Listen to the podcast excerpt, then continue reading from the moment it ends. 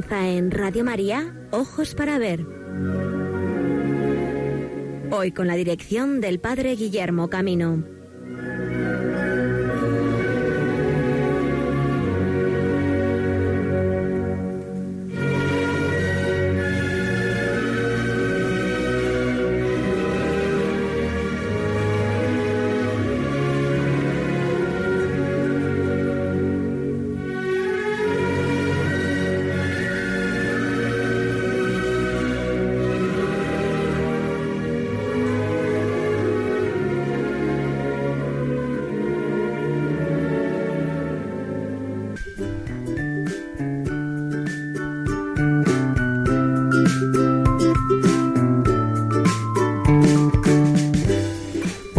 Amigos y amigas de Radio María, bienvenidos a esta nueva edición de Ojos para Ver.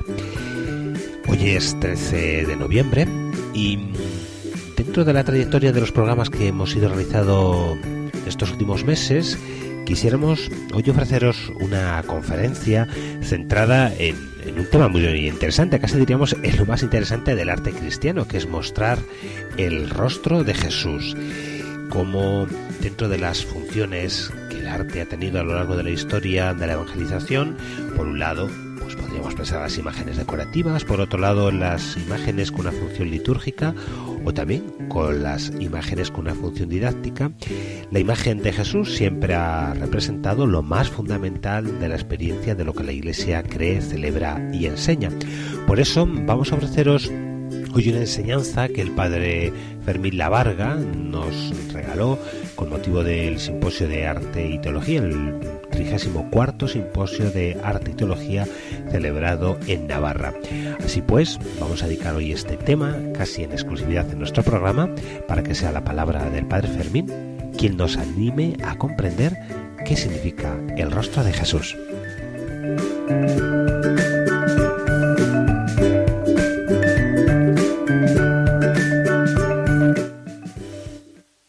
De imágenes, llevamos toda la mañana hablando de imágenes, recordando esas tres funciones que tienen las imágenes en la iglesia. Una función meramente decorativa o ornamental, en la cual no tendríamos mayores problemas, incluso para aceptar el arte abstracto. Eh, una dimensión, una función catequética, pedagógica, mistagógica, que necesariamente requiere de imágenes eh, que expresen especialmente los acontecimientos, los misterios de la fe, eh, este fue el inicio, podríamos decir, de, las primeras manifestaciones iconográficas. Pero hay, hay, una tercera función que a mí me parece la más interesante y a la que me voy a ceñir más en este día, que es la función cultural de las imágenes. Porque las otras dos prácticamente no suscitan ningún, ningún problema. El problema es si una imagen que representa, en este caso a Jesucristo, puede ser objeto de culto o no. Evidentemente la Iglesia, eh, y de una manera muy clara en el segundo concilio de Nicea, dejó claro que sí, y, basándose precisamente en la teología que habían desarrollado en Oriente eh, los monjes y de manera muy especial uno, uno de los santos padres, San Juan Damasceno. Eh, esa doctrina, por cierto, es la que se limita a repetir con muy poquitas, con muy poquitas añadiduras el concilio de Trento, que no dice no aporta nada más. Pero en cualquier caso, todos recordamos o podemos recordar cómo el gran Romano Guardini hablaba de al menos dos tipos de devoción, de, imágenes, perdón, la imagen de devoción, la imagen cultural. Eh, es una distinción que trae problemas o conlleva algunos problemas, pero en cualquier caso que nos está apuntando a lo que es el objetivo efectivamente de lo que podría ser un estudio diacrónico de la imagen de Jesucristo. Porque claro, si representamos a la Virgen, a los santos o a los bueno, pues personajes de la historia sagrada no hay mayor problema, son personas humanas. Pero claro, en el caso de Jesucristo no ocurre lo mismo. En Jesucristo tenemos eh, al Dios verdadero y al hombre verdadero. Y evidentemente eh, la teología va a decir, podemos representar a Dios porque Dios ha encarnado y ha asumido nuestra naturaleza humana. Por eso el principio de la encarnación es el que legitima toda representación de Cristo. Ahora bien, ¿cómo se ha ido entendiendo esto a lo largo de los tiempos? Bueno, pues vamos a comenzar un recorrido que va a ser un recorrido eh, al galope, al galope, realmente. ¿Por qué? Porque el texto lo van a poder leer ustedes si son tan amables en las actas. Pero claro, en las actas no vamos a publicar 125 imágenes, no, salvo que la facultad tenga y haga un alarde editorial, pues mm, no creo que podamos eh, publicar un libro con tantas imágenes, sobre todo si son en color. Pero yo creo que este es el momento adecuado para ver cómo ha ido evolucionando a lo largo de los siglos esa percepción que de Cristo han tenido los diferentes autores. Hay que partir de, un dato. Eh, los evangelios no ofrecen una descripción física de Cristo. Así como podemos extraer de los evangelios muchísimos datos sobre la personalidad humana de Cristo, no podemos extraer ni un solo dato de cómo era físicamente Cristo. Y esto yo creo que es una ventaja. ¿Por qué es una ventaja? Porque en realidad ha permitido que cada uno nos imaginemos a Cristo de una manera diferente y ha permitido la creatividad de los artistas a lo largo de la historia. Si bien, como vamos a ver, pronto ha habido unos parámetros a los que más o menos se han venido ciñendo todos ellos.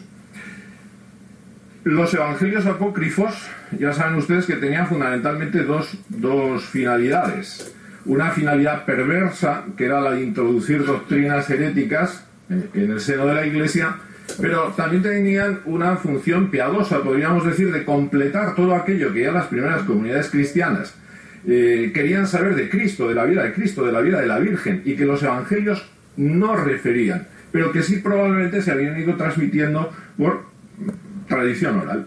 Entonces, los evangelios apócrifos, ya saben ustedes que de cara al arte son importantísimos porque hay muchísimos datos que aparecen en los apócrifos y que van a pasar directamente al arte cristiano y se van a multiplicar de una manera asombrosa, como tanto escándalo suscitó cuando el Papa Benedicto XVI, en el libro de Navidad, el tercero de los crímenes de Jesús de Nazaret, dijo, bueno, lo de la mula y el buey, esos escándalos son de gente ignorante.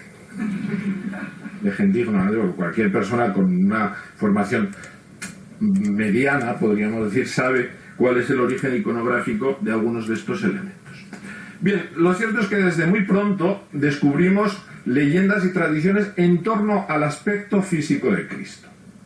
Y esto, por ejemplo, eh, aparece ya en eh, la historia eclesiástica de Eusebio de Cesarea, donde el propio Eusebio de Cesarea habla de una imagen existente en Paneas, en la cual se representaba a Cristo curando a la hemorroísa, que curiosamente coincide también con uno de los temas que aparecen representados en las catacumbas. Esa imagen en realidad no era la de Cristo.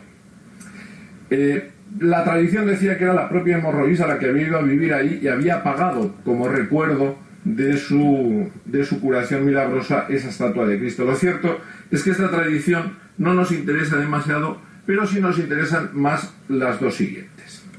Ya se me ha mencionado esta mañana, y de hecho en los evangelios apócrifos se recoge esta, esta tradición muy antigua de que el rey Adgar de Edesa pidió por medio de, de un enviado, de un legado, a Cristo que viniera a visitarle y a curarle.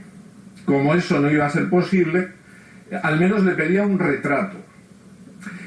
Se intentó pintar un retrato que era imposible y el propio Cristo lo que hizo fue eh, ponerse un paño sobre eh, el rostro y enviárselo. Al llegar a la corte de Edesa, ese paño obró el milagro de la curación. Bien, esta es una tradición interesantísima porque, porque está en el origen de la iconografía de la faz de Cristo, del mandilion, que va a ser la que va a marcar el canon iconográfico a lo largo de mucho tiempo, de muchos siglos, y podríamos decir que hasta el mismo día de hoy. Esta imagen, con sus variaciones, la vamos a ver de una o de otra manera representando ya estos, estos rasgos físicos de Cristo que hoy casi nos parecen los únicos. Pero nos vamos a dar cuenta de que esto no es así.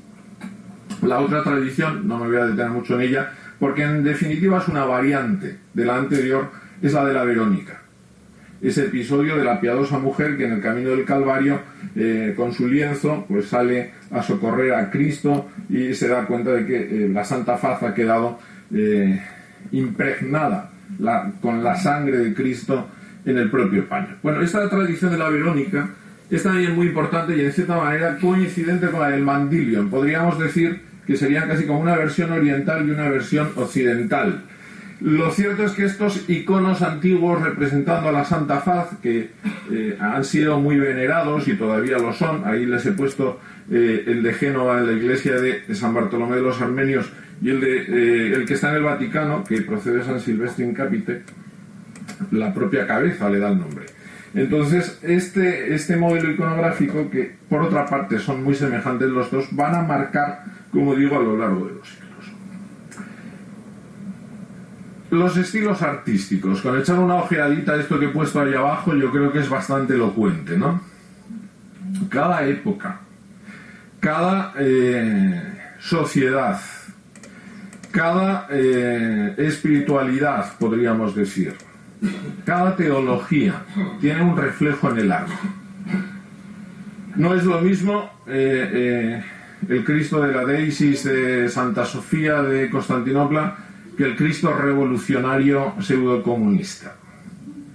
Es decir, la iconografía se ha ido adaptando, por así decir. Y eh, si el primero de ellos es la, la imagen de el fasto imperial aplicado a la imagen de Cristo, el último de ellos, pues es una pobrísima, diría yo, plasmación iconográfica de lo que en un momento dado pudo ser la teología de la liberación.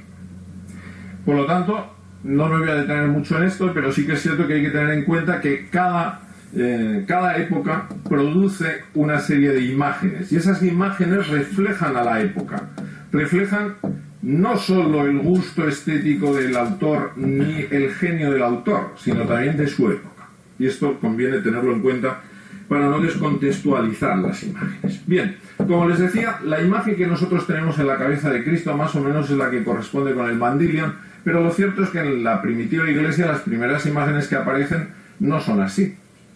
Los primeros cristianos en realidad lo que hacen es aprovechar imágenes que ya existían y darles un mm, significado cristiano. Aquí tenemos, por ejemplo, el famoso buen pastor, mm, que en el fondo no es más que un moscóforo, es decir, una imagen más que responde a una tradición iconográfica que aparece ya en la antigua Grecia de el muchacho que porta la oveja sobre los hombros. Esto era un motivo decorativo como esos payasitos que vemos cuando vamos en la carretera y de pronto hay, hay una casita de campo y tiene su fuentecita y sus payasitos y los venden en unas tiendas. Pues esto era lo mismo. Ahora bien, un cristiano ve esto e inmediatamente en qué piensa? En el buen pastor.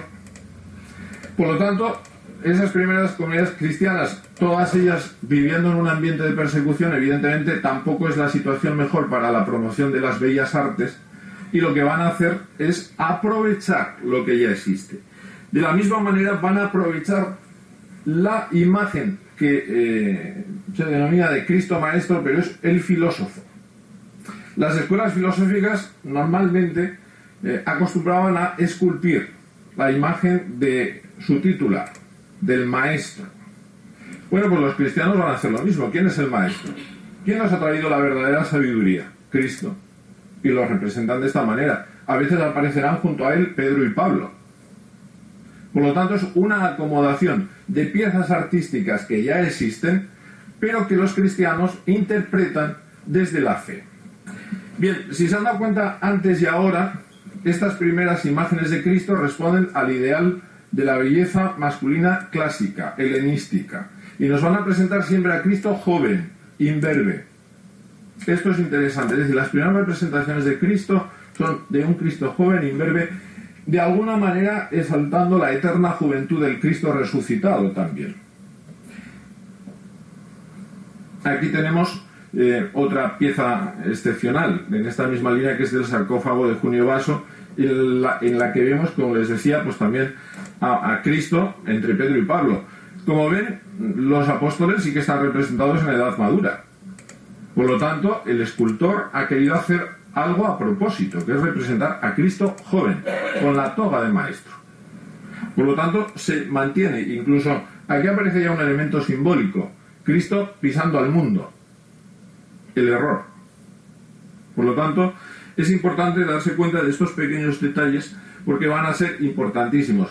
Esta iconografía, Emil Mal dice que hay dos iconografías, esta que es de origen helenístico romana y otra que vamos a ver a continuación, que tiene que ver con el Mandilion, que viene de Siria y Palestina.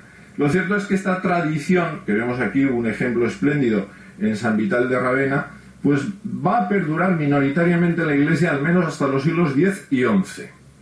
Vamos a encontrar estas representaciones, ya digo, cada vez de manera más minoritaria. Pero bueno, en cualquier caso aquí ya vemos a Cristo entronizado en el ábside y por primera vez vemos que Cristo tiene un elemento distintivo. ¿Cuál es su elemento distintivo? Va vestido con la túnica púrpura. Aquí el color quizás no se percibe bien, pero el color es muy importante, es la púrpura, reservada a los emperadores. Pero ¿qué es lo que distingue a Cristo? El nimbo, el nimbo. Empezamos a ver ya cómo la santidad va a tener su reflejo iconográfico.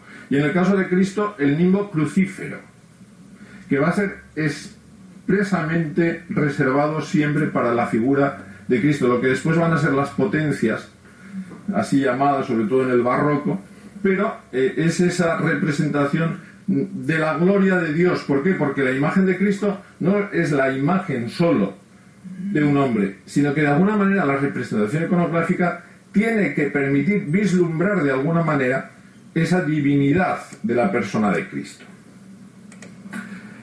Esta es probablemente la aparición más antigua del otro modelo, que es el modelo siriaco o palestino, en el que vemos, esta nos parece mucho más cercana ya a lo que todos entendemos por la figura de Cristo. Esta es de finales del siglo IV, aparece eh, en la pintura, ese tipo de pintura pompeyana tan típico de las catacumbas, y vamos a ver ya al Cristo barbado, eh, que de alguna manera se va a transmitir a lo largo de los siglos en manifestaciones diversas. Otra mm, expresión antigua, en este caso verdaderamente exquisita, de la Basílica de Santa Pudenciana en Roma, finales del siglo IV, el Cristo que manifiesta todos los elementos del poder imperial. De hecho, eh, la liturgia imperial mm, influyó mucho, aquí tenemos eminentes liturgistas, influyó mucho en el primitivo ritual de la Iglesia. Y evidentemente a la hora de representar a Cristo, eh, pues se le representa como el emperador. Pensemos que también la propia aparición de las imágenes de Cristo tiene mucho que ver con los rituales referidos al emperador. Esas imágenes que se mandaban a todas las ciudades del imperio para que todos prestaran obediencia ante no el emperador que no podía estar en todos los sitios, pero sí su imagen, y que de alguna manera recordaba esa presencia que el emperador tenía en todas las ciudades. Por lo tanto, Cristo asume también el trono, las vestiduras, eh, todos los ornamentos propios de la condición imperial. Este es otro magnífico eh, mosaico que nos permite ver pues estas mismas características y llegamos ya a los primeros iconos. Esta imagen, si se han dado cuenta, yo creo que es la que hasta este momento está triunfando en el simposio. Porque me parece que, si no llevo mal la cuenta, es la que más veces ha aparecido. Y es que es magnífica. Este icono es de los pocos que se salvaron de, en las queridas iconoclastas se destruyó buena parte del patrimonio eh, antiguo y solo en el Sinaí, donde vivían allí los monjes bastante alejados del mundo, podríamos decir, se conservaron piezas que hoy nos permiten ver cómo eran eh, esas representaciones más antiguas. Bueno, esta representación ha tenido una influencia extraordinaria, extraordinaria. Aquí vemos a Cristo, eh, maestro, todavía con, con su túnica púrpura, ya con el libro, también eh, de los rituales imperiales importado a la iconografía de Cristo, pero sobre todo con ese rostro en el cual ya percibimos una trascendencia que va a ser siempre una de las características de las auténticas imágenes. Esa percepción que la imagen mm, permite de algo que hay detrás de ella. Esta eh, condición de imagen como medio, como referente pues yo creo que va a ser muy importante, la vamos a tener muy en cuenta. No me voy a dedicar a explicar, además eh, hablando después de, Federico Samis, no me voy a dedicar yo a los iconos, a todas esas características que tienen de hieratismo, frontalidad. No me voy a dedicar en ello porque vamos a hacer, como digo, una carrera, pero sí que me parece interesantísimo eh, acudir a este evangeliario, es muy famoso, es el evangeliario de Rábula, es del siglo VI y es de origen probablemente armenio, sirio. Bueno, en cualquier caso, ¿por qué lo pongo? Porque aparece eh, por primera vez de una manera, podríamos, no es la primera representación de la crucifixión que está en Roma, es un poquito anterior, en las puertas de Santa Sabina, eh, pero sí que me parece muy interesante porque, porque vamos a ver aquí un rasgo específico y es a Cristo crucificado, pero sin embargo eh, vestido. El cristianismo nace en el ambiente judío y lo cierto es que hay un verdadero horror a, la figura desnuda y este respeto se va a mantener en la iconografía durante bastante tiempo. Por otra parte, eh, nos damos cuenta de que la propia imagen de Cristo está dotada ya también de esos símbolos, no solamente ya el mismo, sino tenemos la luna y el sol, podríamos hablar de muchos más. Siempre vamos a encontrar el Cristo de cuatro clavos en este momento, ese Cristo que no está crucificado, podríamos decir, sino más bien eh, sobrepuesto a la cruz y que va a tener una herencia larga. Estos Cristos, ahí tenemos otro de los iconos que se han conservado en, en el monasterio de Santa Caterina del Monte Sinaí, o por ejemplo una versión mural en la iglesia de Santa María Antica en Roma, nos están hablando también de ese mismo modelo de Cristo, salvo que, si se han dado cuenta antes, y sobre todo se ve en el icono de eh, Santa Catalina, mm, por primera vez encontramos también un rostro de Cristo con, sin el pelo largo, que quizás es muy, muy, muy característico. Bien, ¿qué podemos decir de estas representaciones de Cristo? Bueno, pues que en la iglesia primitiva se planteó una disyuntiva. Eh, ¿Cristo era guapo o era feo?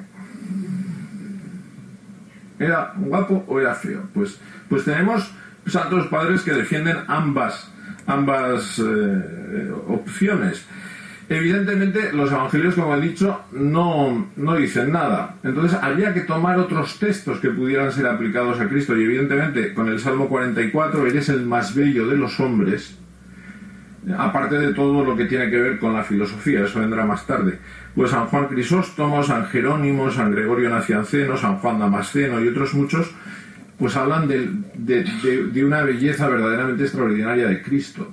Ahora bien, si tomamos pie de Isaías 53, le vimos un aspecto atrayente, despreciado, pues vamos a tener otra corriente de padres encabezada nada menos que por Orígenes o San Cirilo de Alejandría, que van a decir que el aspecto de Cristo era bastante deplorable. Incluso hay algunos padres, San Efrén, por ejemplo, que es siempre tan exquisito, sin embargo, en este caso, viene a decir que Cristo era bajo de estatura, por ejemplo. Detalles que, que, no se acomodan muy bien a lo que conocemos de la iconografía. Incluso en el mundo oriental se pensó que era cojo por el travesaño horizontal de las cruces.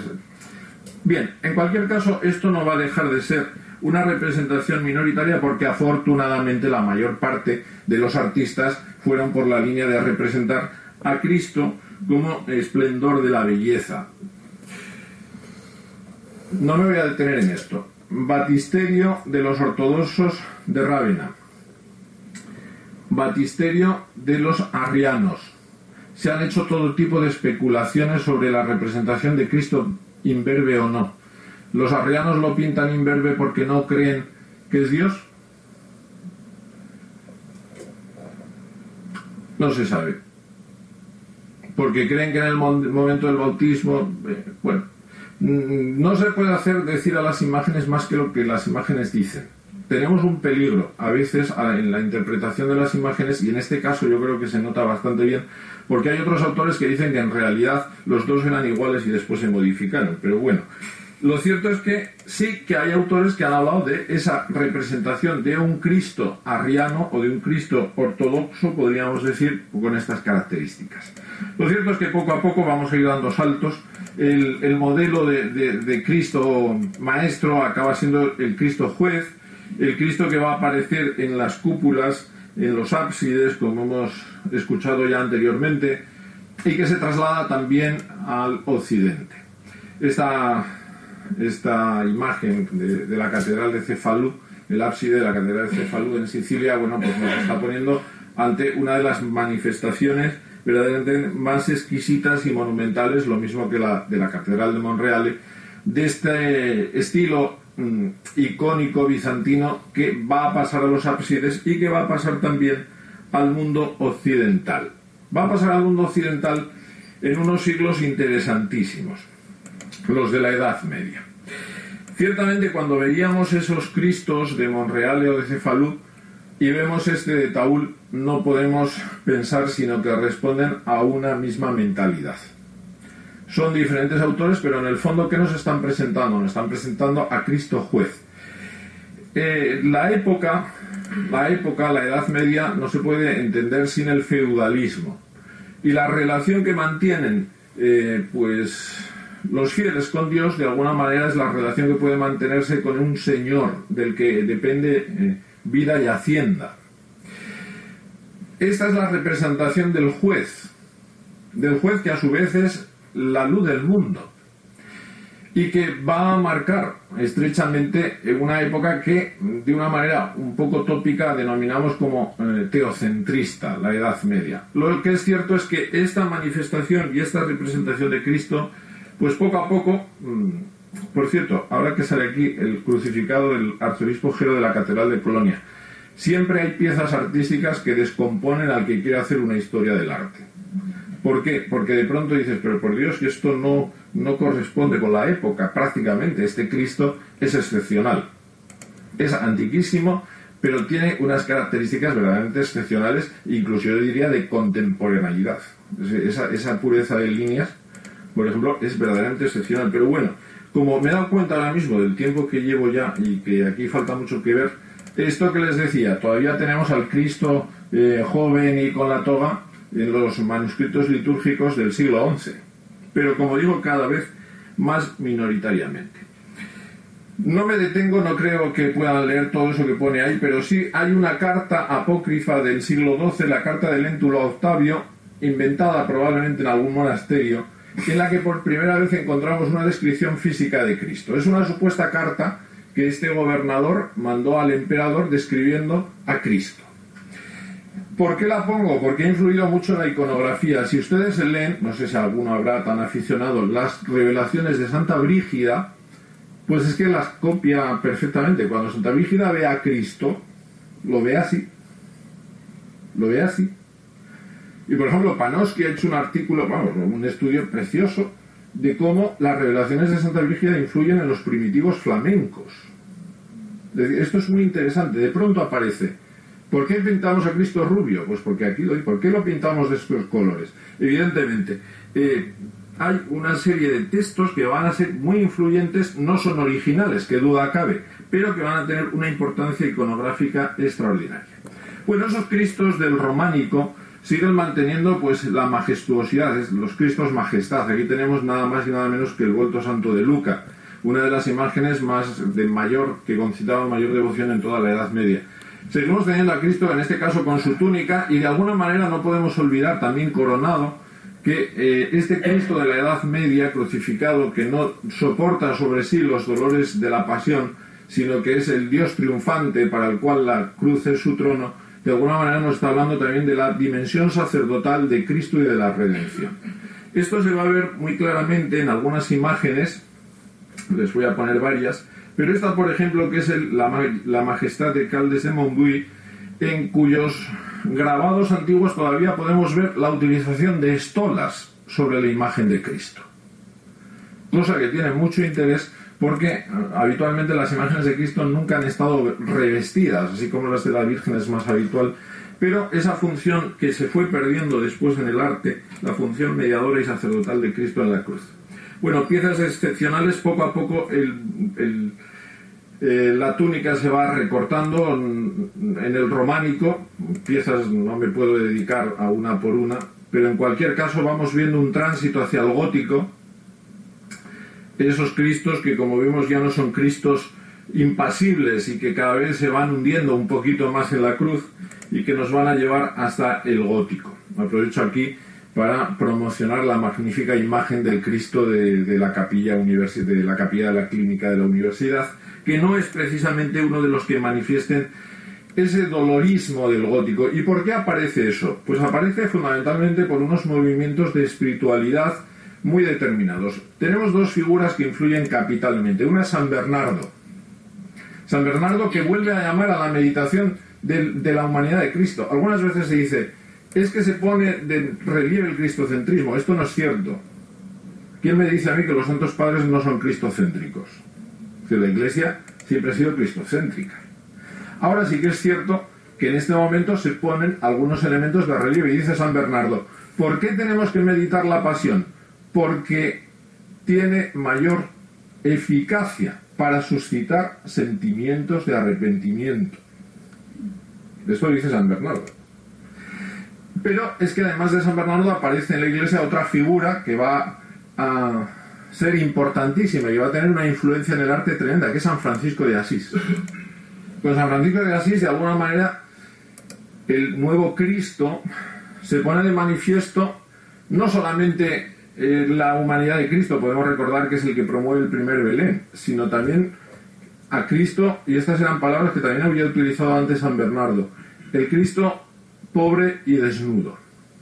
Y yo me pregunto, estos Cristos del gótico que surgen en una época en la cual triunfa el aristotelismo, en la cual se vuelve al realismo, y estas imágenes buscan el realismo, en una época en la cual hay grandes sufrimientos y sobre todo una época en la cual se denuncia una iglesia opulenta, no son la manifestación del deseo de una iglesia también mucho más cercana a los pobres, viendo a Cristo desnudo, probablemente tienen una dimensión de denuncia que algunas veces no hemos sabido ver en este tipo de iconografía.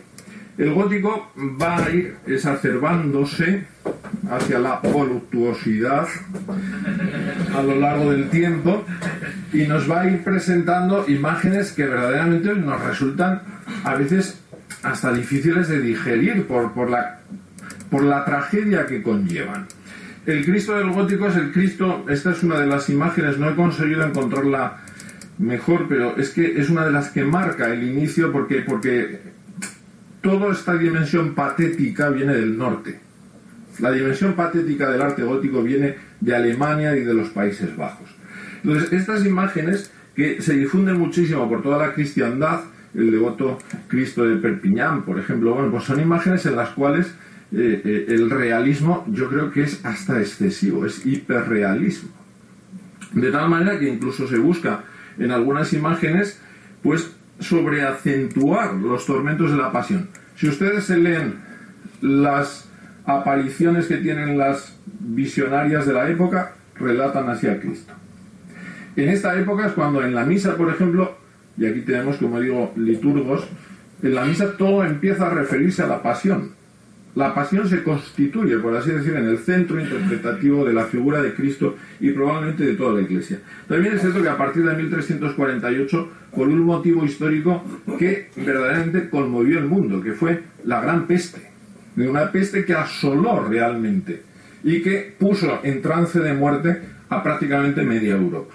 Bueno, eso hace que todo el mundo pues vaya teniendo un concepto, por así decir, de ese Cristo que sufre, Cristo de Burgos o de Oriense, Cristos que a veces se hacen con, una intensidad mm, como este que estamos viendo, que es posterior, pero lo he querido poner en este momento eh, porque me parece que eh, explica muy bien mm, el sentido de estas imágenes de Cristo. Este Cristo estaba puesto en, un gran, en una gran habitación de hospital de enfermos incurables.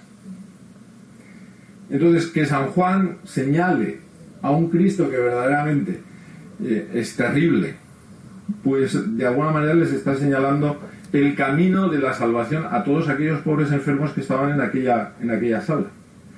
Este Cristo, por cierto, Evdokimov dice que es un sermón de Lutero representado. Es un sermón de Lutero.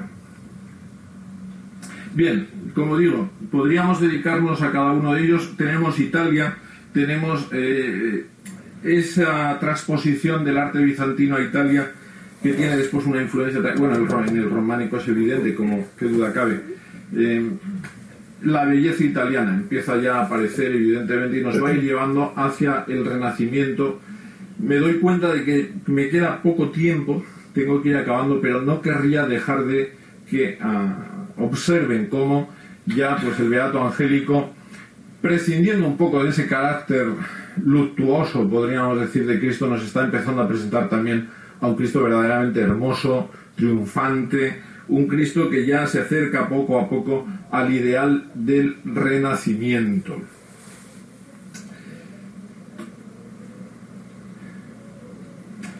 El renacimiento. Aquí es donde muchos señalan la quiebra del arte. Cristiano, sacro. ¿Por qué? Porque evidentemente eh, el proceso de secularización, como muy bien se ha dicho aquí esta mañana, no comienza en el siglo XIX. El proceso de secularización comienza en el siglo XVI y comienza con el Renacimiento.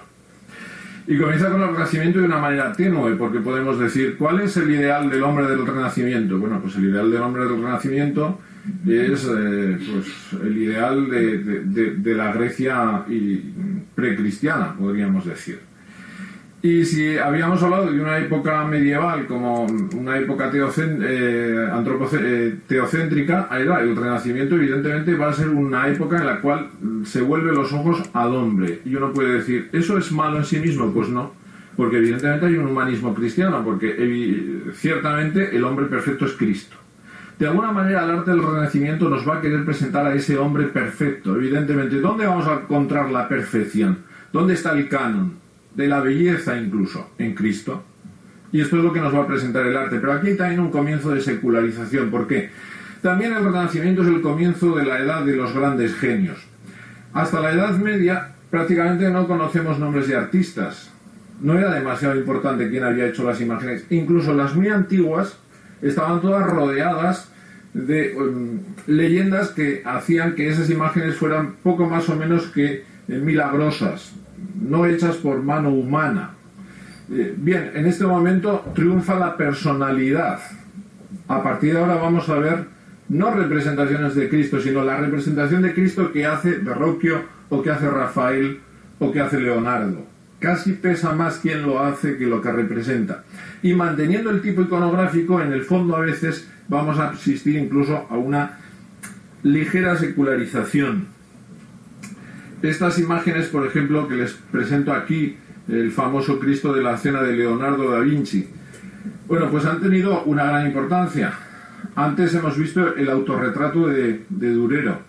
No lo he querido poner, yo no lo había querido poner a posta. De hecho, para esta, para esta ponencia he, he hecho defensor. No me gusta a mí mucho hacer defensor, pero tenía que hacerlo, porque a veces hay imágenes sobre todo en el arte contemporáneo que habría que cuestionar incluso su carácter de arte, pero en cualquier caso, la imagen esta que no he querido yo poner de Durero, pero que ya que la hemos visto la comento, me parece un poco un poco fuerte en el sentido de que eh, se apropia Durero de la iconografía de Cristo. Es decir, exponerse a sí mismo, poco más o menos, casi una blasfemia pictórica, me parece a mí. ¿eh? Pero bueno, en cualquier caso. Sigamos porque, bueno, el, hallazgo de la perspectiva, no me voy a dedicar tampoco a esto porque ya en la precedente ponencia hemos visto la diferencia de la perspectiva del... Bueno, en cualquier caso, este dominio de las artes va a hacer que cada vez tenga más importancia eh, el genio del artista y menos, por así decir, menos trascendencia la imagen. Recuerden cualquiera de las imágenes Pantrócator de Taúl o el icono del Sinaí y aquí tenemos, bueno, pues nada más y nada menos que un Cristo de Bramante, o aquí tenemos de Bramantino, pero aquí tenemos Giovanni Bellini, eh, autores, pues muchos de ellos de primera categoría. Pero todos estos que hemos visto, yo creo que no son imágenes que sean capaces de infundir, especialmente, pues un deseo de, encontrarse con Cristo, que eso sí que lo habían hecho los hombres de finales del gótico, especialmente a partir de la devoción moderna, pero ahora esto se pierde. Eh, tenemos el caso excepcional de Miguel Ángel. Miguel Ángel, evidentemente un hombre con una ah, vida ah, interior, una vida intelectual también excepcional, extraordinaria, pues nos presenta un Cristo que se aparta, por cierto, del modelo iconográfico que hemos, que hemos visto que era el mayoritario, y vuelve a ese Cristo joven, por así decir, del, del arte romano. Pero mm, lo cierto es que eh, en esta terribilidad de Miguel Ángel, pues uno se puede sentir como pequeño ante la majestuosidad del juicio final, pero me parece a mí que esa pintura, que por cierto tiene mucho que ver con el saco de Roma, y esa, y esa situación terrible que llevó a los romanos a pensar que había, llevado, que había llegado el fin del mundo, pues tiene mucho que ver con un Cristo tremendo, juez, eh, de alguna manera eh, me da la sensación que pintado también a propósito para el lugar donde se va a elegir al Papa, ¿eh? Me da la sensación, pero bueno, en cualquier caso. Otras muchas imágenes, bueno, pues aquí tenemos a Rafael, el divino Rafael, pero que en realidad sus imágenes tampoco son capaces de conmovernos. He puesto este Cristo de Salamanca porque me parece que es interesante por la falta de barba. No suele ser muy habitual.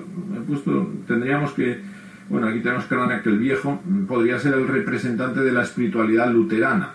De hecho, es el iconógrafo, es el pintor de cámara de Lutero. Bien, es ese Cristo, volvemos un poco de alguna manera al Cristo del gótico, mientras que el Renacimiento pues nos va a ir presentando ya modelos pues muchísimo más dulces. Aquí tenemos el Juan de Juan, es tan conocidísimo, y nos va a ir deparando ya el paso hacia el barroco. Pero antes no quiero yo dejar de hablar del greco. En el greco probablemente hemos encontrado el último eslabón entre Oriente y Occidente en la pintura. Qué duda cabe que sus orígenes cretenses pues nos permiten ver en esta pintura todavía el influjo del icono y nos permiten ver, bueno, pues el resplandor, por así decir. Esta imagen es una imagen que tiene fuerza, que tiene fuerza no solamente artística, sino interpelante. Es decir, de alguna manera no, me puedo detener, pero ahí estamos todavía en esas imágenes que me parece que son importantísimas porque, eh, por otra parte, dan una importancia tremenda a la luz. Yo creo que la luz, antes hemos visto ese precioso nacimiento, la luz va a estar muy presente en todo el arte barroco. Me parece que aquí tenemos al profesor Juan Miguel González, especialista en barroco. la luz del barroco. La luz del barroco, pero me parece que es una luz que no tiene que ver solo con la pintura. Yo creo que hay algo que a partir del concilio de Trento marca la Iglesia y es eh, la promoción de la Eucaristía. De alguna manera me permito yo avanzar aquí una idea. Los Cristos y especialmente los Cristos de la Pasión no son representaciones de Cristo e Eucaristía y de alguna manera no reflejan la luz de la propia Eucaristía. Es decir, a partir del de, eh, Concilio de Trento no se funde de alguna manera, de tal manera, el culto a la pasión y el culto a la Eucaristía que incluso las imágenes de pasión, y podemos recordar esos Cristos como el de las Descalzas Reales de Madrid, donde hoy todavía se guarda la Sagrada Forma el día de Jueves Santo allí. Es decir, no son Cristos de alguna manera eucarísticos, evidentemente son Cristos majestuosos. Aquí tenemos el Cristo de Velázquez. ¿Por qué dejó Velázquez ese rostro de Cristo sin pintar? Porque no le salía, no creo, al gran Velázquez porque nos quiere hablar de la divinidad y la humanidad, lo que podemos ver y lo que no podemos ver de Cristo, quizás. En cualquier caso, la luz sale de Cristo, que me parece que es, como digo, ese carácter que, no solamente como elemento pictórico, ¿eh? y en este caso vamos a llegar a Caravaggio poco después, y el tenebrismo es, es capital. Pero bueno, las imágenes de pasión, como digo, ese barroco que en Castilla o en Andalucía, pues nos presenta a, un Dios que en su serena majestad y belleza pues nos manifiesta también la pasión. Yo creo que el barroco andaluz, aquí tenemos al Señor de Pasión de, de Martín de Montaña, es una joya, pues en esa serenidad clásica nos está hablando. En España afortunadamente nunca entró una de las vetas del barroco, una de sus características que es la sensualidad. Aquí entró muy muy desvaída, podríamos decir. En otros lugares no es así. Y entonces estas imágenes, eh, aparte de su clasicismo, a mí me parece que tienen ese gran valor de presentarnos de una manera plásticamente excepcional, plástica excepcional, pues el sufrimiento de Cristo sin atormentarnos, como podrían ser esas imágenes del gótico que hemos visto anteriormente. Bueno, imágenes que por otra parte conjugan ya lo que son los postizos, vestidos, cabelleras, se busca un realismo, una cercanía. tendríamos que intentar llegar a ver la, similitud que en ciertas funciones tienen los iconos y las imágenes devocionales de la pasión. Me parece que están bastante cerca, bastante más cerca de lo que parece. Eh, y esta idea me la dio don Paco Lucas Mateo Seco, por cierto. O sea que, bien. Bueno, el, barroco que nos lleva a, pues, poco a poco el barroco nos va llevando a unas imágenes de Cristo eh, un tanto eh, dulces, podríamos decir, donde se pierde por una parte eh, esa dimensión trágica, pero por otra parte otras imágenes, y aquí no he querido poner ninguna de América, pero podríamos poner cualquiera de los Cristos de México, en las que de nuevo aparece el carácter trágico de la pasión. un Cristo que se acerca a la calle y un Cristo que cada vez está más cerca de los devotos, que lo pueden casi tocar muchas veces y que comienzan una espiritualidad, una devoción barroca en la que hemos vivido casi hasta nuestros días. Nada que ver con Caravaggio. Ya saben ustedes que Caravaggio, que tiene también una vida intensísima y una espiritualidad también intensísima, pues tuvo siempre problemas con sus pinturas. ¿Por qué? Porque se consideraba que en su momento no tenían el carácter sacro que debían tener. Es decir, esta pintura, por ejemplo, de, los discípulos de Maús, en que además se eh, aparta también de la representación de Cristo barbado, pues tuvo que ser sustituida por otra mucho más convencional, podríamos decir. Pero bueno, en cualquier caso, ese barroco europeo, ven lo que les decía yo antes de la, del sensualismo del barroco. Bueno, pues esto es lo que tenemos en Rubens, que siempre es un poquito aparatoso. Eh, Reni y Rembrandt. Rembrandt probablemente es el primero de los autores que tiene una intención historicista a la hora de pintar.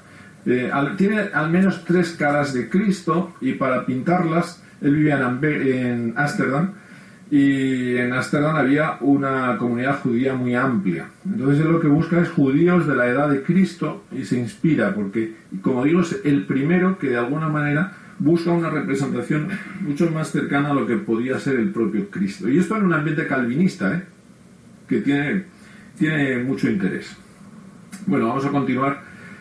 Capítulo noveno, de la dulzura del corazón al historicismo orientalizante. Bueno, qué decir ya un poco de estos Cristos andróginos, en los cuales pues la masculinidad a veces deja, queda un poco en entredicho. Bien, el neoclasicismo no es muy pródigo en obra religiosa, pero desde luego hay magníficas como este Cristo de Goya que no tiene ninguna duda se inspira en Velázquez, entre otros. León Bonat nos está hablando ya de una pintura mm, que busca el hiperrealismo y eso va a llegar con Thomas Eckins a ya lo que es la pintura que en su momento cuando se expuso este Cristo fue eh, repudiado mayoritariamente porque a todo el mundo le parecía que no era una forma digna de representar a Cristo. Y esto ya nos, nos adentra, por así decir, en una época mucho más moderna en la que por otra parte también se busca el historicismo. Los pintores de esta época viajan a Tierra Santa para conocer dónde vivió, el medio donde vivió Cristo. En la teología se produce también en este momento una vuelta al Cristo histórico desde la segunda mitad del siglo XIX. Bueno, pues también va a tener una repercusión en el arte se vuelve a eh, buscar cómo era Cristo, dónde vivía Cristo, cómo podemos representarle de la manera eh, pues más realista posible. Eso nos va a dar pie a la aparición de numerosos estilos. A partir del 19, como ya se ha dicho esta mañana, no hay un estilo que unifique, ni mucho menos. Vamos a encontrar ya muchos estilos, muchos artistas, muchas formas de representar a Cristo. Este me gusta a mí especialmente Holman Kuhn porque es verdaderamente excepcional. tenemos uno de los autores del movimiento prerrafaelita y ciertamente es el taller de Nazaret, pero es el taller de Nazaret iluminado por la luz del atardecer que plasma la luz de, Cristo que está casi como en un baile, si se dan cuenta, en los instrumentos del taller que conforman una cruz. Y la propia ventana es la corona de Cristo, es verdaderamente excepcional. El valor del trabajo, el, eh, la Virgen que está al lado abriendo el cofre y sacando todavía de los regalos que habían traído los Reyes Magos. El pintor ha ido, ha ido a Tierra Santa y ha tenido eh, un, un, modelo allí contratado para pintarlo. Me parece que es, un camino, no tengo que acabar, ya lo siento porque me van a echar. Eh, bueno, estos movimientos poco a poco pues nos van ofreciendo la imagen de Cristo acomodada a cada situación, cada cultura, y ya en el siglo XX pues vamos a encontrar de todo. Me limito simplemente a hacer un pequeño repaso desde el Cristo del mundo de los obreros, el Cristo idealizado nórdico, el Cristo que me parece que tiene una fuerza impresionante de Nicolai Kleck, eh, el Cristo real, por así decir, al que se le priva ya de todo tipo de añadiduras bueno, este es magnífico, de Lovis Colt. Me parece que es excepcional, ¿eh? con una fuerza, me, parece que vamos, con, una fuerza verdaderamente extraordinaria. Nos está hablando de, del este homo entre un médico y un soldado, ¿eh? O sea, me parece que es. Bueno, vueltas idílicas al arte, eh, bueno, paleocristiano soluciones algunas geniales como Dalí, Penancio Blanco, nuevas formas, me parece también geniales en algún caso, Subirá, que ya hemos visto, el Cristo de Torre Ciudad, que me parece que es una belleza absoluta, este de Sicurecha, que me parece que es una de las realizaciones desde mi punto de vista más conseguidas de un Cristo que pueda impactar con una nueva iconografía, no muy alejada del modelo, como vemos, que si se han dado cuenta se mantiene.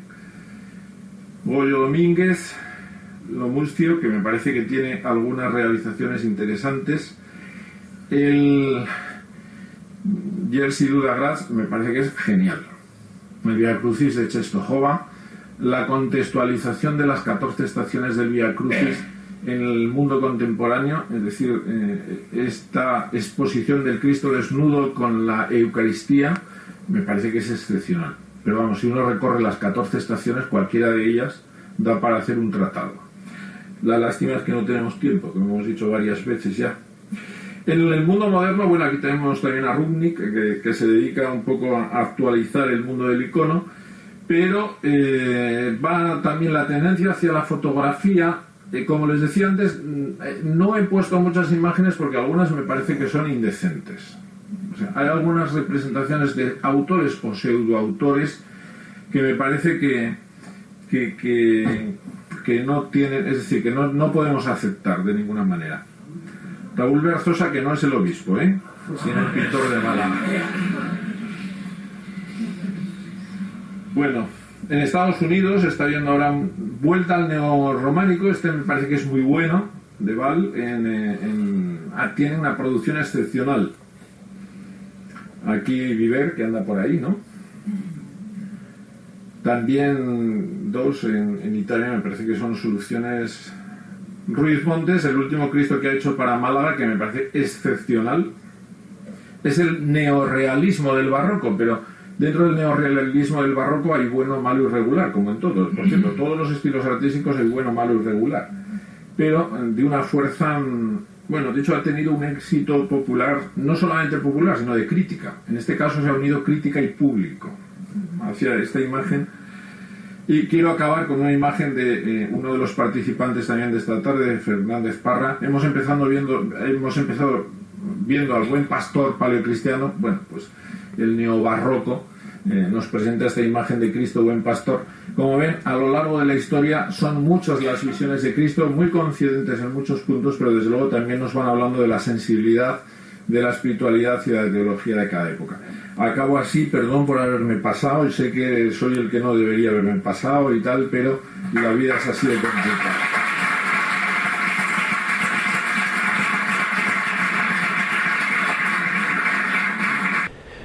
Aquí esta conferencia del padre Fermín Lavarga, a quien agradecemos su enseñanza y nos resta despedirnos porque veis que hemos cumplido el tiempo de nuestro programa, que sigamos avanzando con ilusión en este mes de noviembre, ya dispuestos a comenzar el año nuevo cristiano, a esperar el rostro de Cristo, cuyo gozo deseamos celebrar.